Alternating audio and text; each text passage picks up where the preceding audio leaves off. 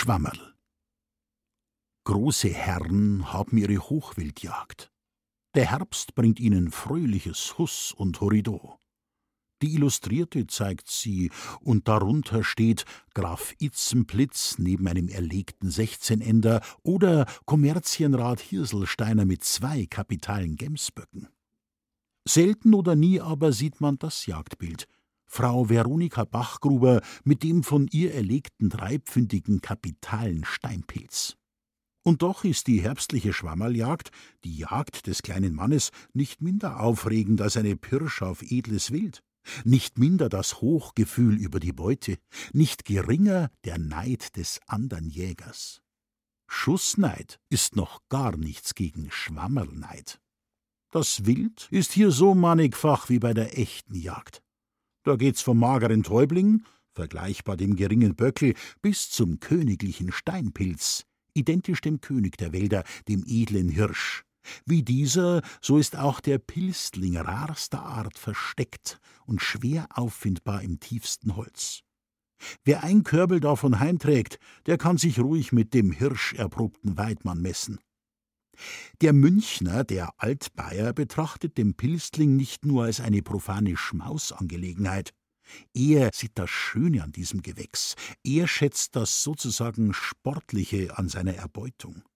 Ein recht fest und rundgewachsener, schön gefärbter Steinpilz ist uns vor dem Magen ein ästhetischer Genuss, eine Augenfreude und Augenweide, an der neben dem glücklichen Finder jeder teilnimmt, der vorübergeht. In der Bahn recken sich die Hälse, und die Frau Obermeier, die zwei Körble allerschönster Pilzlinge bei sich hat, ist stolz wie eine Olympiasiegerin.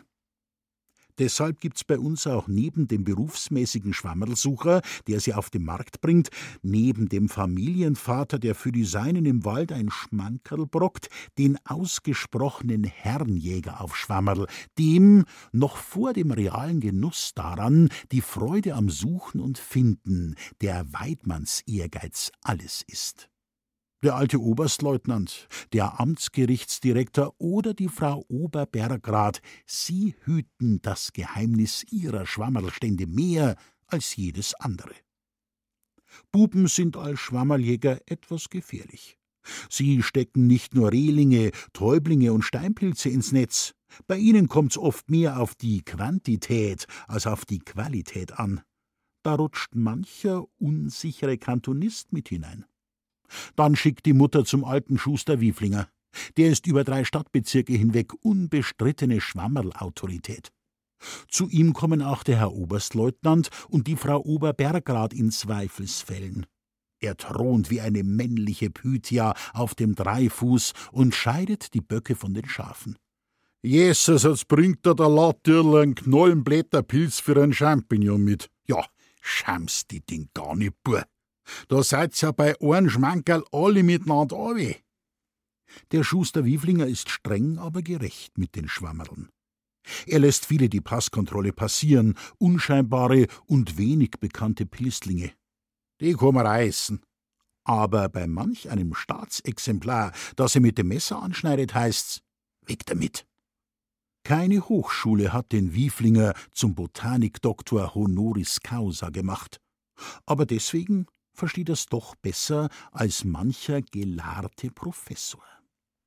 Aber die Hauptsache ist letzten Endes, ob mit oder ohne Honoris Causa, dass uns die Botanik schmeckt. Im Reich der Pflanzen gebührt in diesem Punkte ein Ehrenplatz dem edlen Gewächs, Schwammerl mit Knödel.